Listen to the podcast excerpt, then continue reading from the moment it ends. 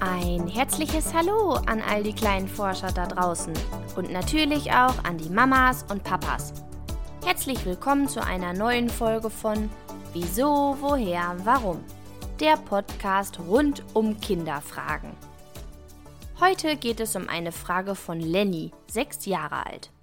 Er hat sich beim Spaziergang mit Mama und Papa mal genauer umgesehen und Blätter in den buntesten Farben gefunden.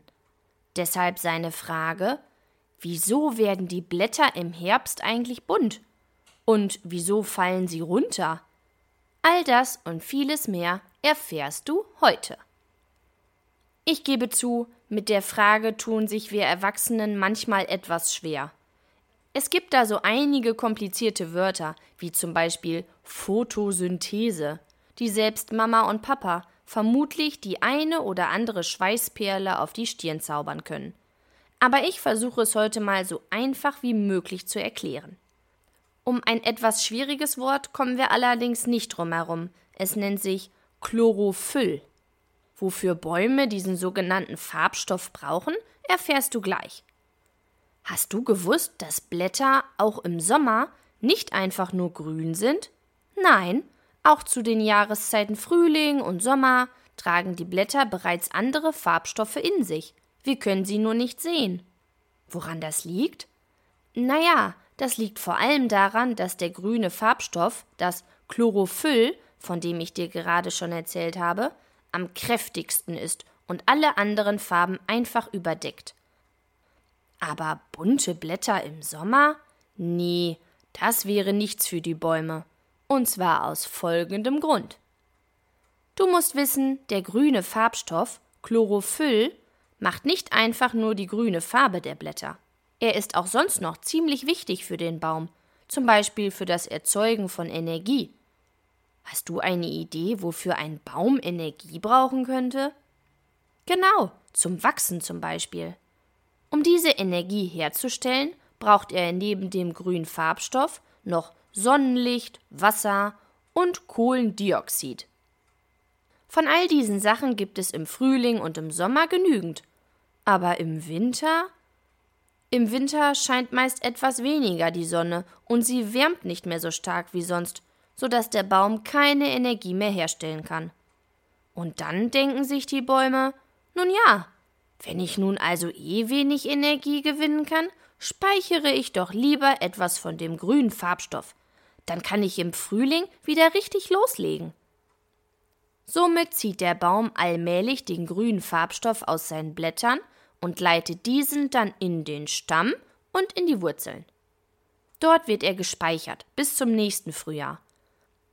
Und weil somit immer weniger Grün in den Blättern steckt, kann man langsam die anderen Farben erkennen, nämlich Rot, Gelb oder Orange.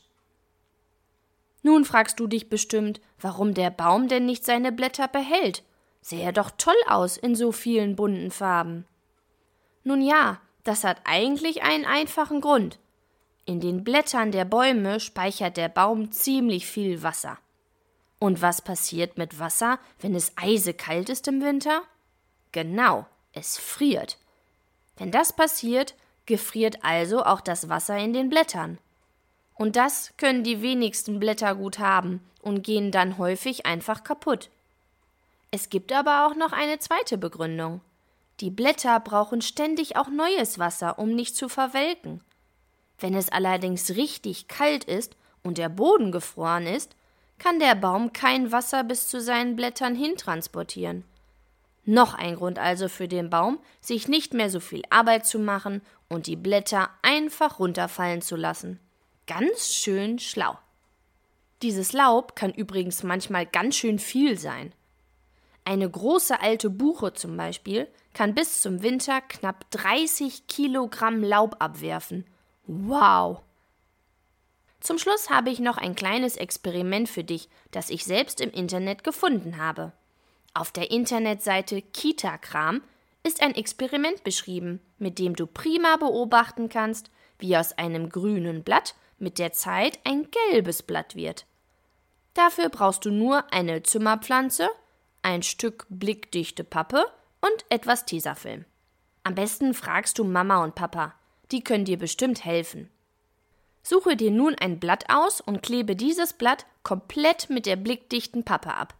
Pass auf, dass wirklich kein bisschen Licht mehr an das Blatt kommen kann.